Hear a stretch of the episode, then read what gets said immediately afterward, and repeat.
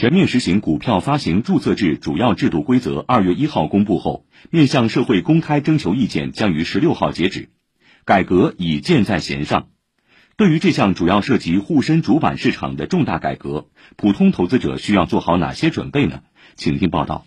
全面注册制改革将实现股票发行的市场化定价，包括一级市场新股发行价格和再融资价格。川财证券首席经济学家陈立认为，目前主板市场新股发行二十三倍市盈率限制将成为历史。整个的这个新股的发行呢，它的市场化定价的效果也就会更加的突出，跟之前的这种市盈率的一个规则要求是完全不一样的，也就是真正的让企业的价值放到了。让投资者去全面去看、全面去了解、全面去投的一个环节。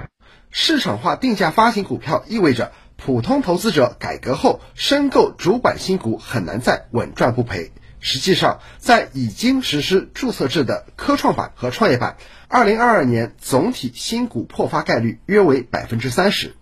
全面实施注册制后，主板的上市渠道拓宽，门槛降低。对于上市公司发行新股，不再硬性要求连续盈利，但是对上市前最后一个年度盈利还是有要求。企业只要符合板块定位，充分披露信息，就能够申请上市。这意味着大量 ST 股票将失去壳资源价值。陈立建议普通投资者远离这些股票。对于之前市场出现的过度去炒壳资源这类情况，随着全面注册制的一个推行，那么将不复存在。那么市场呢，更多的会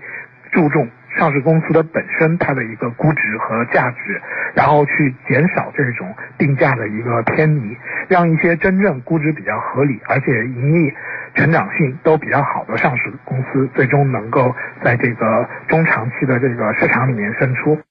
在股票交易制度方面，最大的变化是主板新股上市前五个交易日不设涨跌停板，新股上市首日即允许融资融券交易。陈立预计，主板新股上市将告别一字涨停，二级市场定价完全市场化。这就要求投资者提升对股票估值能力。因为如果说企业在上市初期过度的偏离其实际价值的时候，那么在这个五个交易日之内。它的波动性就会格外的显著。申万宏源证券首席市场专家桂浩明认为，随着注册制全面落地，A 股市场的融资功能将进一步得到发挥，普通投资者炒股难度会加大。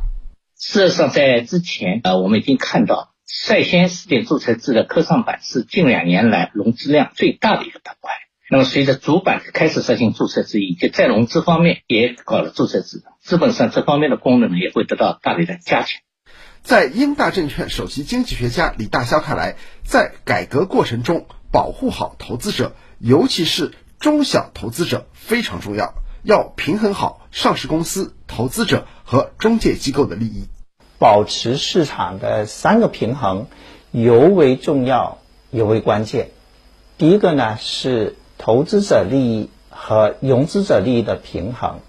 第二个呢。是引资速度和融资速度的平衡，第三个呢是一级市场和二级市场的平衡，